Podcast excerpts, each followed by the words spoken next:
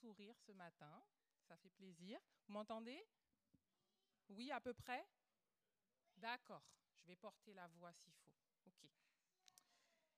Je ne sais pas si vous vous rappelez de la dernière fois où je suis venue devant vous pour partager un sujet. Est-ce que vous vous rappelez de quoi on avait parlé? Perdu.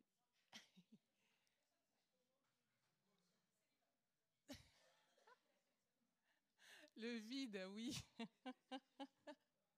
on avait parlé du vide. Bah oui, vide, forcément, on s'en rappelle pas, le vide. Donc on avait discuté autour du vide et notamment le vide spirituel. J'espère que depuis, ceux qui ont ressenti ce vide comme moi ont commencé à le combler avec de belles choses.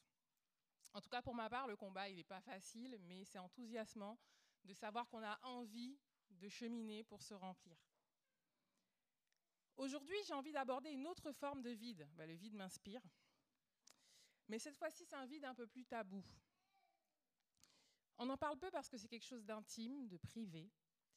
C'est vrai que ça l'est, mais parfois aborder certains sujets dans nos églises, ça peut permettre à certains de mettre des mots sur une souffrance qu'ils vivent et qu'ils n'osent pas exprimer. Alors, selon un rapport de l'OMS qui date du 4 avril 2023, donc c'est pas vieux du tout, dans le monde, une personne sur six est touchée par l'infertilité. On a un grand nombre de personnes qui sont touchées par l'infertilité au cours de leur vie.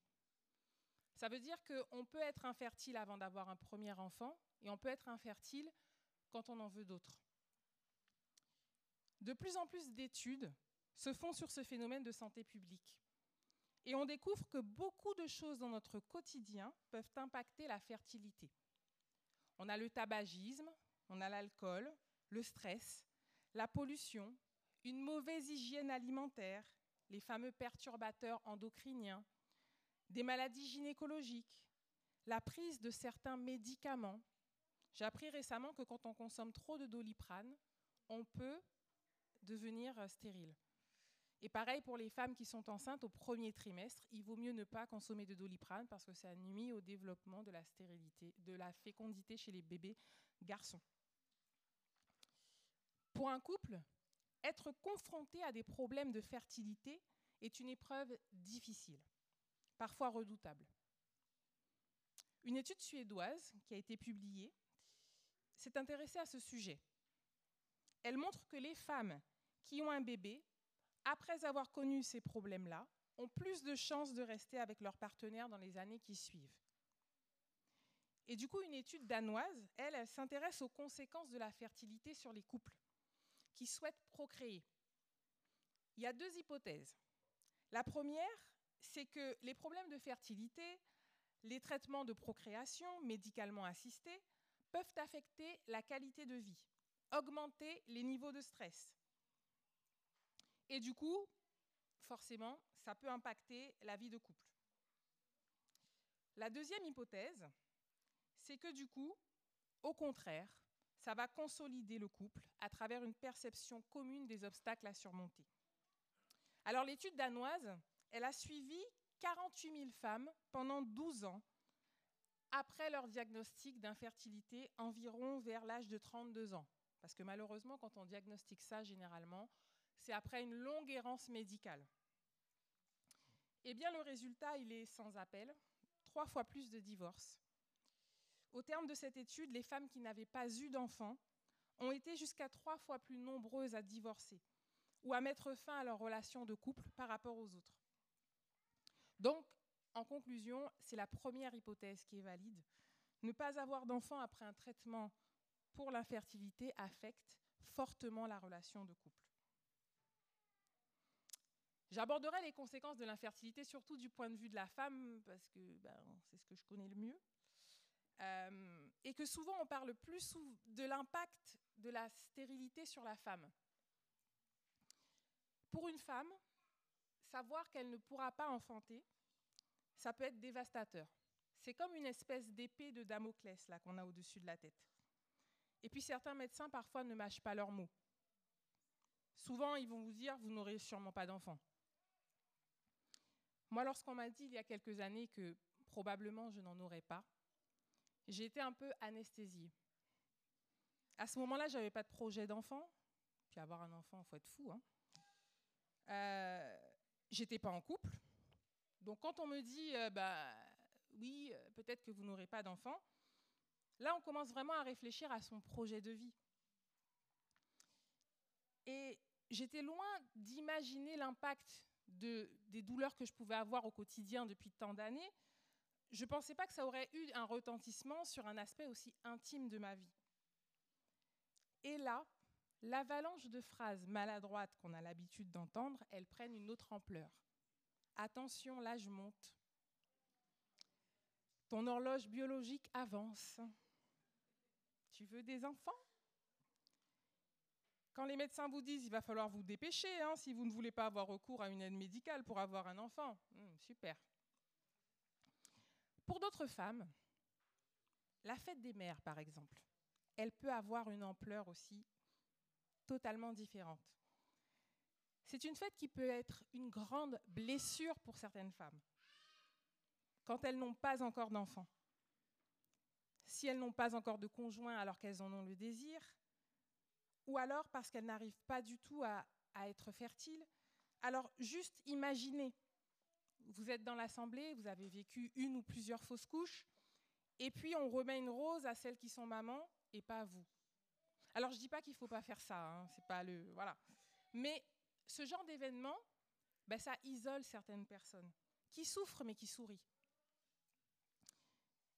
Et le vide dont je parlais la dernière fois, là maintenant, il est beaucoup plus profond parce que c'est un vide qui est ressenti dans sa chair. Ce phénomène de société, il n'est absolument pas nouveau malheureusement. Dans l'Ancien Testament, la stérilité était dénoncée déjà comme un manque. La Bible, elle nous donne des exemples de femmes stériles. Est-ce que vous en connaissez quelques-unes? Sarah, Anne, Rachel, Rebecca, mhm, Elisabeth. Vous les avez quasiment toutes citées. On avait Sarah, Rebecca, Rachel, Anne, la mère de Samson, la femme sunamite et Élisabeth. Alors, il y a d'autres femmes, voire d'autres peuples, qui euh, ont été punis par l'infertilité pour leurs offenses. Par exemple, Abimelech, il est puni avec tout son peuple parce qu'il a pris pour femme Sarah, la femme d'Abraham. Michal, la première épouse de David, elle est frappée de stérilité parce qu'elle s'est moquée de son époux qui dansait presque nu devant l'arche de l'alliance. Mais alors pourquoi la fertilité, pourquoi la stérilité dans la Bible est-elle problématique? Pourquoi était-elle considérée comme une malédiction alors qu'en fait, ça n'en est pas vraiment une? En tout cas, ça ne fait pas partie de la liste, c'est pas dans la liste des choses euh, qu'on pourrait considérer comme une malédiction. Ben, parce que dès le commencement, la Bible déclare, dans Genèse 1, verset 28, Dieu les bénit et leur dit, reproduisez-vous, devenez nombreux, remplissez la terre et soumettez-la dominer sur les poissons de la mer et sur les oiseaux du ciel, et sur tout animal qui se déplace sur la terre. Ce verset-là, il indique clairement que Dieu n'a pas créé l'espèce humaine pour qu'elle reste dans son état initial. Il attend, il commande et il exige d'elle de se reproduire, de se multiplier pour pouvoir dominer. Donc là, il est impossible d'envisager la domination de l'espèce humaine sur la création sans multiplication par la fécondité. Donc là, on se dit que c'est dans la logique de Dieu. Donc quand il y a dysfonctionnement, ça peut vite devenir compliqué spirituellement, parce qu'on se dit qu'on n'arrive pas à accomplir la volonté de Dieu. Ça peut impacter notre vision du couple, parce qu'on ne le conçoit que dans un contexte où il doit être fécond physiquement. Dans nos églises, cet aspect, il est implicitement véhiculé. Et c'est là qu'arrive un don. Alors, je ne sais pas si vous le connaissez, ce don. vous connaissez les dons dont on parle dans la Bible.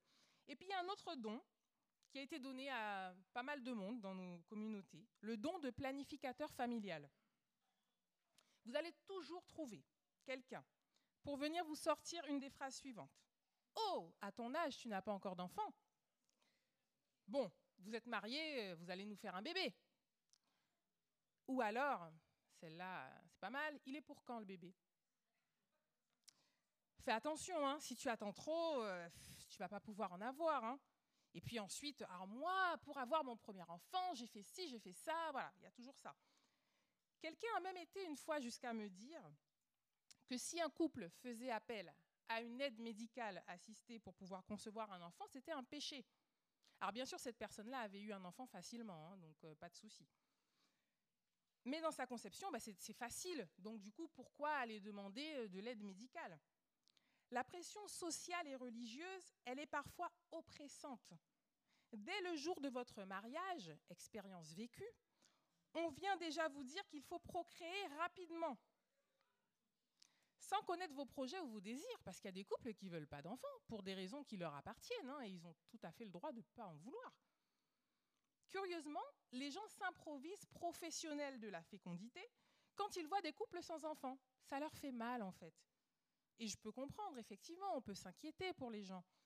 Mais bien sûr, ils donnent leur avis alors qu'on ne leur a pas demandé. Et eh bien, du temps de l'Ancien Testament, c'était pareil. Les femmes stériles étaient moquées, méprisées, mises à l'écart. Toutes les femmes dont on nous relate l'histoire étaient en grande souffrance. Alors je vous propose de reprendre l'histoire de quelques-unes seulement, à travers différents textes bibliques. On va commencer avec Sarah. Écrit tout petit petit. Euh, Genèse 21, versets 1 à 7. 28, pardon, versets 1 à 7. Alors c'est peut-être 21, c'est peut-être une faute de frappe.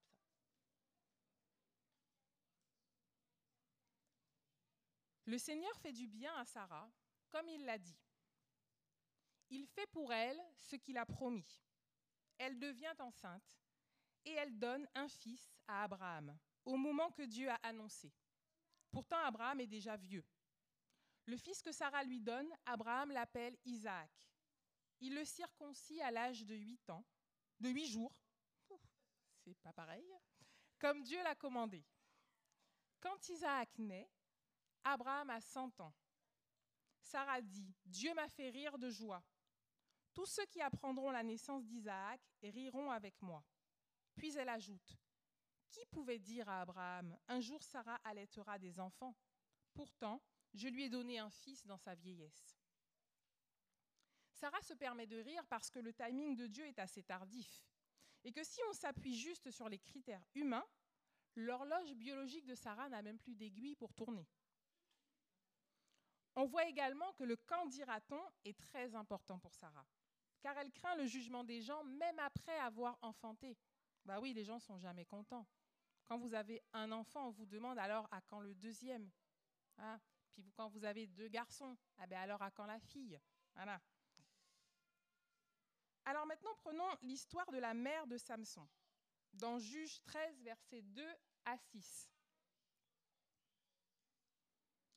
À Sora, il y a un homme d'un clan de la tribu de Dan. Il s'appelle Manoah. Sa femme n'a pas d'enfant et elle ne peut pas en avoir.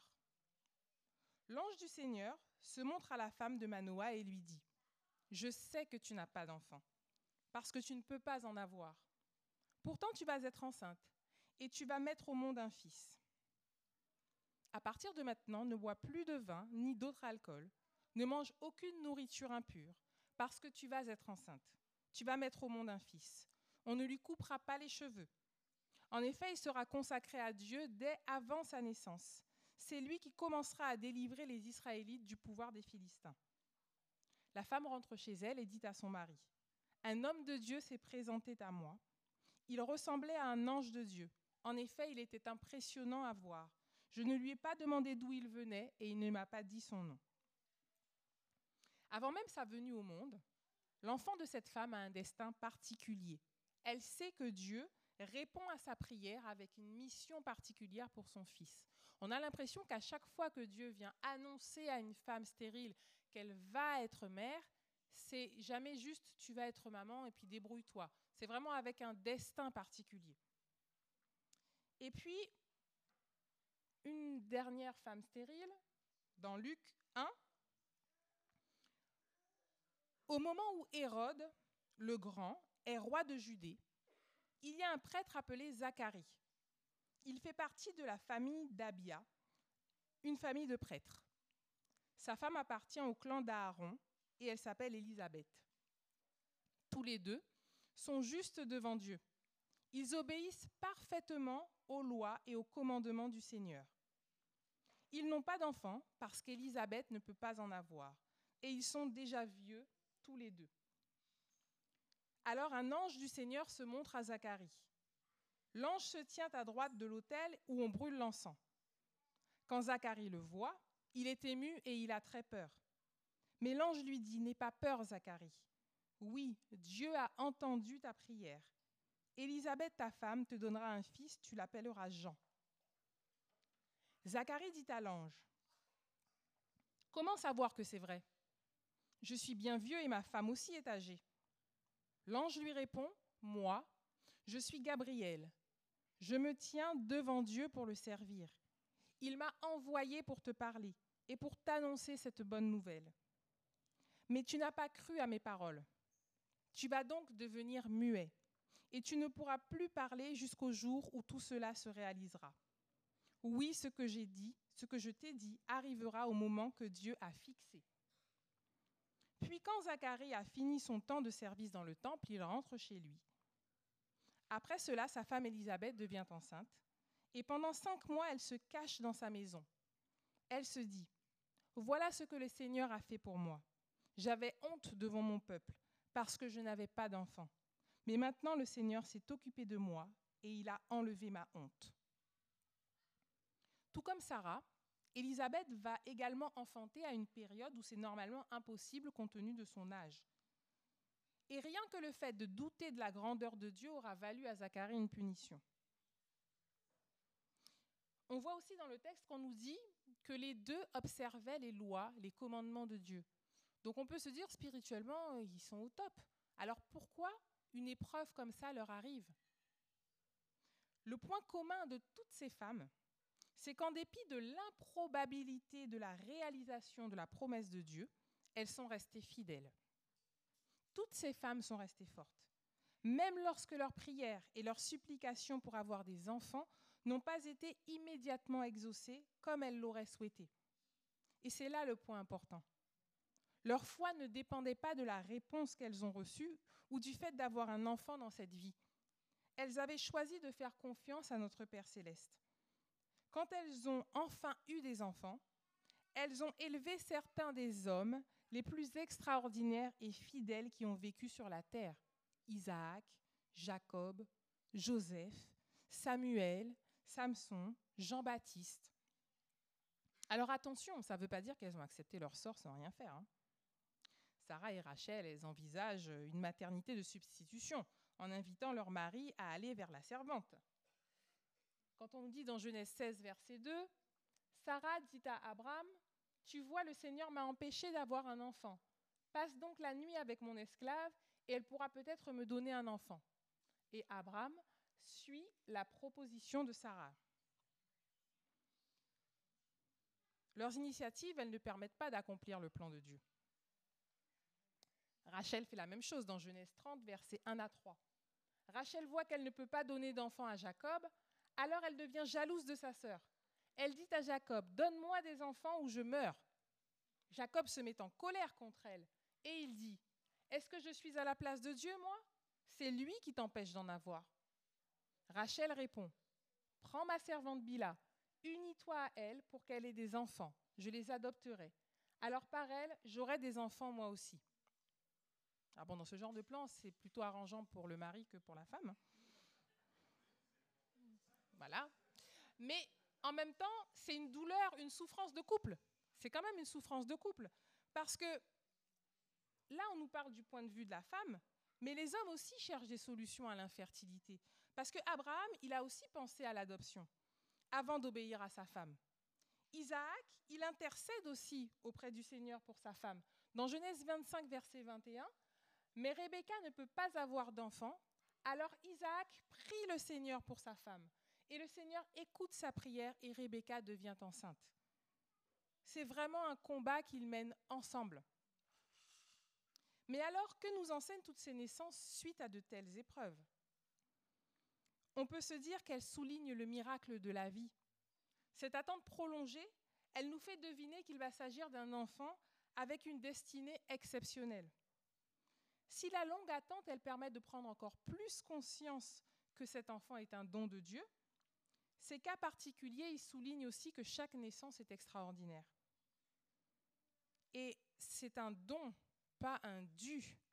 Et l'une des personnes dans la Bible qui s'en rend bien compte, c'est Anne, parce qu'elle a fait de sa vie un combat pour avoir un enfant, et quand elle l'a, elle le cède à Dieu. Ça, c'est quelque chose que moi, j'ai du mal à comprendre. Parce qu'effectivement, on se dit, bah, enfin, elle a son enfant. Et la première chose qu'elle fait, c'est de l'amener au temple. Il est consacré et il reste au temple. Et d'ailleurs, elle écrit son cantique dans la Bible qui nous a été lu avec tant de gentillesse par Tania. Mais elle remercie Dieu en parole. Alors, j'ai quand même une autre question. Est-ce que la maternité, c'est une condition fondamentale du statut de la femme? Autrement dit, est-ce qu'on a besoin d'être mère pour porter le monde? Si la question de la maternité, elle est importante dans la Bible, le terme mère ne désigne pas seulement celle qui a enfanté. La juge Déborah, par exemple, elle est désignée comme mère en Israël. On nous dit dans Juge 5, verset 7, Il n'y avait plus de chef. Il n'y avait plus de chef en Israël avant que moi, Déborah, j'arrive, avant que j'arrive pour être la mère d'Israël. Dans ce sens biblique, le terme mère, il est plus large et il invite à d'autres façons, il invite à voir d'autres façons de donner et de promouvoir la vie. C'est fondamental. La Bible nous relate aussi l'histoire de plusieurs femmes qui ont marqué leur époque autrement que par les enfants qu'elles ont engendrés. Par exemple, on peut citer la reine Esther. Esther, on ne se pose pas la question de combien d'enfants elle a eu, etc. Son destin était particulier parce qu'elle était là et que Dieu avait besoin d'elle en tant que femme. Pour dépasser ce vide ressenti dans les entrailles, Dieu appelle à un autre type de hum, fertilité. La Bible invite surtout à voir plus large. Il est réducteur de ne penser la fructification que par rapport aux enfants. Il existe tant de façons de devenir un arbre qui porte de bons fruits ou de porter le fruit de l'esprit. Jésus nous invite à porter du fruit quelle qu'en soit la forme. Dans Jean 15, verset 8, Donnez beaucoup de fruits et soyez aussi mes disciples, alors vous montrerez la gloire de mon Père. Le Nouveau Testament n'est plus focalisé sur la procréation. Il valorise davantage une fécondité plus large, tel un arbre qui porte de bons fruits avec l'idée de faire fructifier la vie en nous et autour de nous.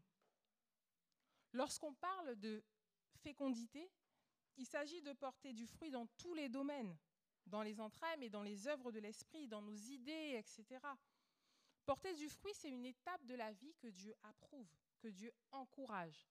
C'est une étape de notre vie qui sert de témoignage à ceux qui nous entourent. Une fois qu'on voit nos fruits, on sait quel arbre on est. Le plus dur dans la stérilité physique, c'est de se décentrer de cela pour chercher à être fécond en actes et en paroles il est important de ne pas oublier que cette infertilité dans ce domaine ne fait pas de vous quelqu'un d'inutile. Vous aurez forcément quelque chose à apporter. Dans les moments de découragement, n'oubliez pas que Dieu vous a fait et qu'il vous portera et vous accompagnera jusqu'au bout. J'aimerais aussi souligner le fait que, alors oui, dans toutes les histoires qu'on a citées, toutes les femmes ont pu avoir un enfant. Et je suis parfaitement consciente que les happy ends n'ont pas toujours lieu. Nous vivons dans un monde de péché. Et malheureusement, les maladies et autres facteurs qui favorisent l'infertilité gagnent du terrain. Cela ne veut pas dire qu'un couple qui parvient à avoir un enfant après des années de souffrance est plus béni que celui qui n'y parvient pas. C'est une expérience de foi. Et nous pouvons tous en ressortir vainqueurs, mais pas forcément avec la finalité que nous attendons. Cette blessure qu'est l'infertilité, elle peut nous rendre aigris, amers, nous éloigner des autres, nous empêcher au final de cet objectif qui est de rayonner. Pour ma part, ça a été compliqué, hein. on va pas se mentir, spirituellement, euh, de se dire je ne sais pas, je ne sais pas du tout. Et puis même, euh, quand on se dit ben, je vais rencontrer quelqu'un, il va falloir qu'on aborde cette question de est-ce qu'on en aura et on ne sait pas, parce qu'il y a déjà cette interrogation qui vient de moi. Et forcément, en fonction des professionnels qu'on rencontre, certains finissent par vous rassurer en vous disant bon ben ok, euh, il y a des chances que, il y a des choses qui peuvent se faire. Et dans mon parcours de vie, quand euh, j'ai attendu mon premier enfant, euh, même pendant toute ma grossesse, qui n'a pas été simple, il y avait cette appréhension de est-ce que je vais réussir à aller jusqu'au bout? Parce qu'on vous ancre tellement dans la tête que ça ne va pas être possible que même quand l'enfant est là, moi je pense que j'ai réalisé que j'attendais un enfant quand il est sorti et que je me suis dit il est là en fait. Parce que jusqu'au bout c'était attention, c'est pas sûr, il n'est pas encore là, on va être prudent parce qu'on ne sait pas en fait. Alors effectivement, une fois que j'ai eu mon premier enfant que j'appelle ma victoire, parce qu'il y a toute une histoire derrière, euh, en avoir un deuxième, c'était encore un autre challenge euh, demandé à Dieu. Parce qu'on euh, se dit, il a déjà répondu une fois, deux fois, allez, pourquoi pas? Alors il y a eu perte, forcément. forcément, non, mais voilà, il y a eu perte. et dans ces moments-là, on se sent vide, vide physiquement, parce qu'on ne sait pas vraiment où on va, en fait, dans, le projet familial qu'on aimerait avoir. Mais mon deuxième, mon évidence, parce que l'histoire, c'est pas la même, forcément, ils ont chacun leur parcours, euh, c'est des sujets de remerciement constant, parce que on se rend compte que c'est pas si facile, c'est pas si facile, et, euh, et, ça nous ouvre les yeux sur les personnes qui nous entourent aussi, et se dire que oui, peut-être que moi j'ai réussi à avoir des enfants avec, euh, avec cette aide divine, parce que voilà, quand on voit le processus la maturation d'un enfant, c'est tellement bien pensé, tellement bien fait que ça peut être que divin. Il n'y a pas d'autre option. Je me dis que pour ceux qui n'y sont pas encore, qui aimeraient, qui voilà, il n'y a, pas grand-chose que Dieu ne puisse pas faire. Et si ça ne fonctionne pas, eh ben on porte des fruits. Dans tous les cas, on portera des fruits. Je crois sincèrement que Dieu, il a un message d'espoir pour tous les couples stériles, pour toutes les personnes qui n'ont pas encore d'enfants. Nous croyons que Dieu est un Dieu tout-puissant et qu'en un seul mot, il peut consoler, il peut porter, il peut répondre aux prières les plus intimes de nos âmes. Ce Dieu grand et puissant, qui est capable de tout, il saura consolider l'amour que vous avez l'un pour l'autre dans les couples. Alors maintenant, j'aimerais vous inviter à un temps de prière personnelle pendant lequel on va écouter un morceau musical qui atteste qu'un seul mot de Dieu suffit. N'hésitez pas à lui confier vos plus secrètes requêtes. Et ce temps, il sera suivi d'un court temps de silence.